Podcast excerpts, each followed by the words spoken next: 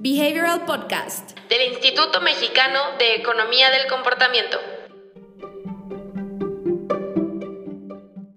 Hola a todos, buenas tardes, esperemos que estén muy bien. Hola, hola. El día de hoy vamos a estar revisando la última parte del libro que revisamos durante enero y febrero, que es Simpler, escrito por Kassenstein. Recuerden que ya les habíamos comentado que puede ser una buena segunda parte o primera parte, depende si a ustedes les gustó Notch o si leyeron este libro y quieren saber un poquito más, Notch es una muy buena alternativa a esta lectura. Yo soy Diana Hernández. Emiliano Díaz.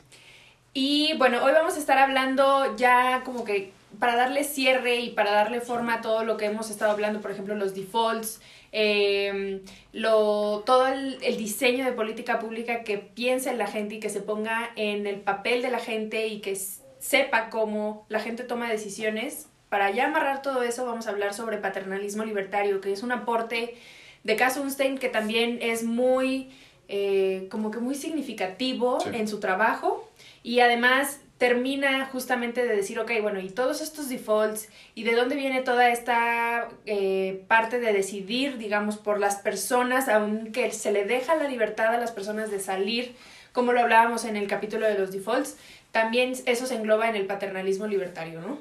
Correcto. Y el paternalismo libertario es, es muy importante y muy prominente porque es algo que rige, digamos, la, el uso y la aplicación de estas herramientas, ¿no? El paternalismo libertario lo podemos ver prácticamente como una ideología medio política, porque no es una ideología política como tal, pero lo que establece es quién tiene el poder y la capacidad de diseñar decisiones por los demás, ¿no? Exacto. Y ahí es donde se vuelve interesante, porque si ustedes, digamos, han escuchado estas palabras, probablemente digan, oye, paternalismo y, y libertario... Suenan contrarios. Frío y calor en la misma palabra, ¿no? Si lo vemos de una manera, podemos entender que una visión paternalista de cómo diseñar para cambiar comportamientos diría, oye, yo tengo el control, yo sé lo que es bueno para mis ciudadanos y voy a establecer políticas que se aseguren de que hagan o de que estos ciudadanos lleven a cabo estos comportamientos.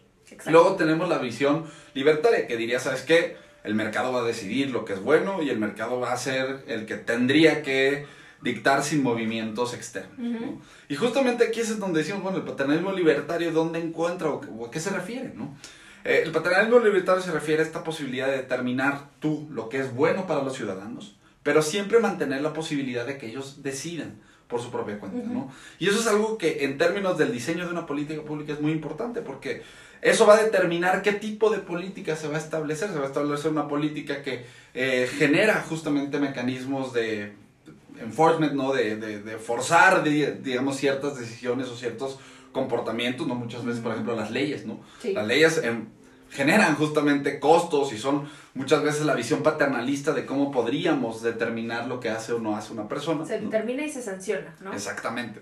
Y luego tienes la otra parte, entonces el objetivo es balancear estos dos mecanismos para llegar a un punto en donde tú encaminas a la persona hacia lo que es o serán buenas decisiones, uh -huh. pero la decisión como tal la va a tener que tomar él o ella, ¿no? Exactamente. Y justamente con todo esto de diseño de contextos viene y es muy importante hablar sobre el paternalismo libertario, porque sí, aunque suenan como dos cosas completamente diferentes, nos permite tener una visión muy complementaria y muy diferente a lo que normalmente se hace. Entonces, por ejemplo, eh, los ejemplos que casi siempre abordamos sobre paternalismo libertario también pueden ser eh, que las personas, por ejemplo, estén enroladas automáticamente en un programa de ahorro, sí. pero tienen la oportunidad de salirse.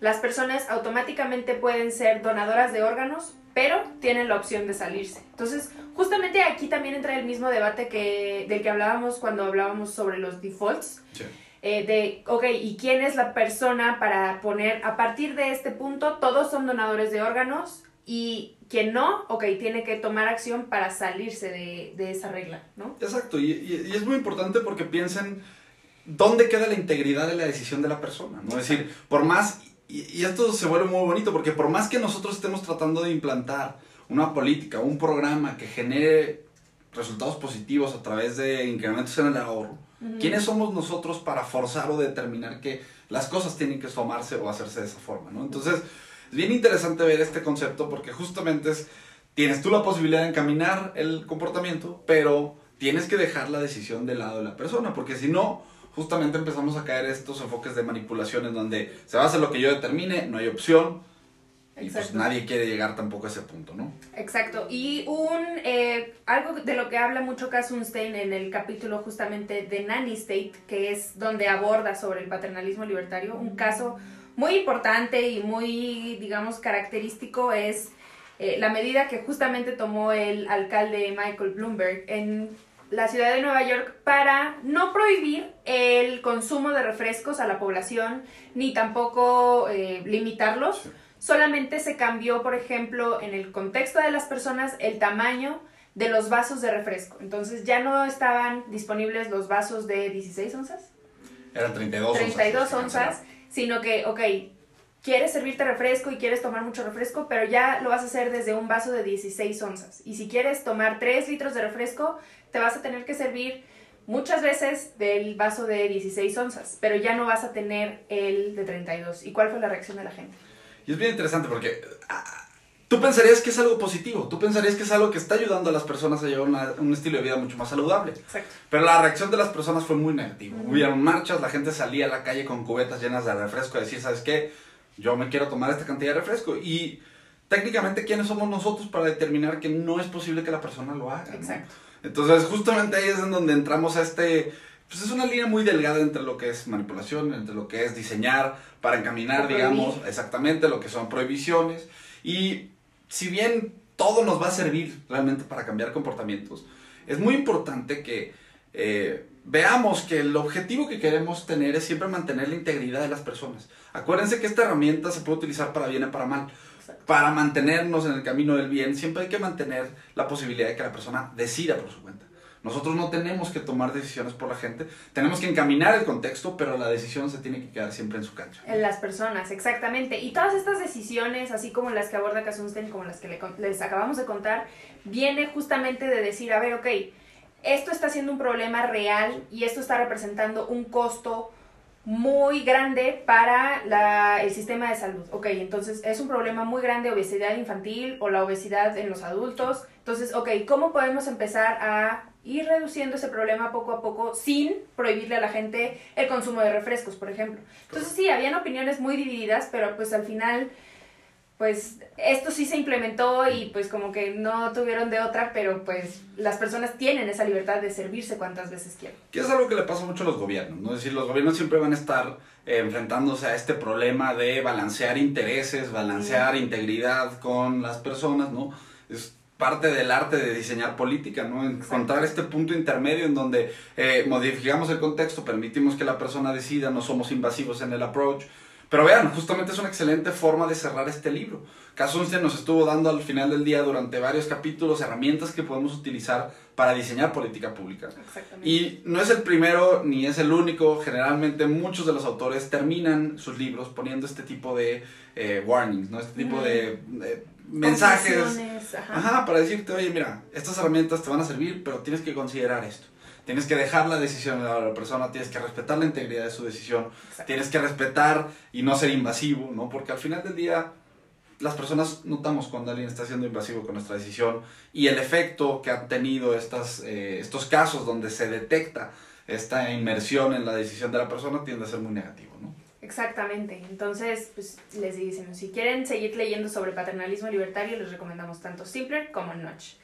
Y ya para cerrar también les vamos a anunciar el próximo libro que vamos a estar leyendo durante el mes de marzo, nada más. Es este de Good Habits, Bad Habits, escrito por Wendy Wood.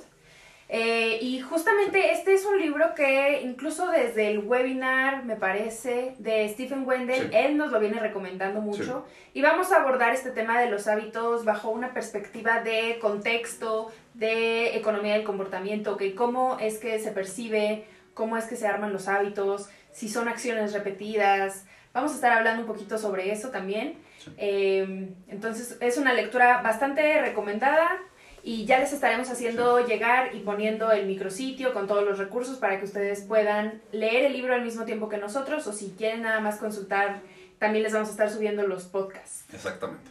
Y pues bueno, eso sería todo por el en vivo de hoy.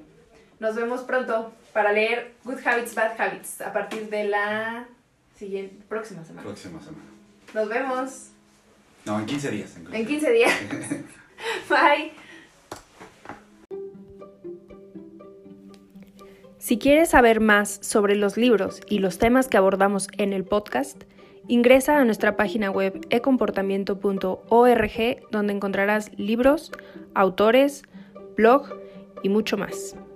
Encuéntranos en LinkedIn, YouTube y Facebook como Instituto Mexicano de Economía del Comportamiento, en Instagram como imec.mx o en Twitter como ecomportamiento.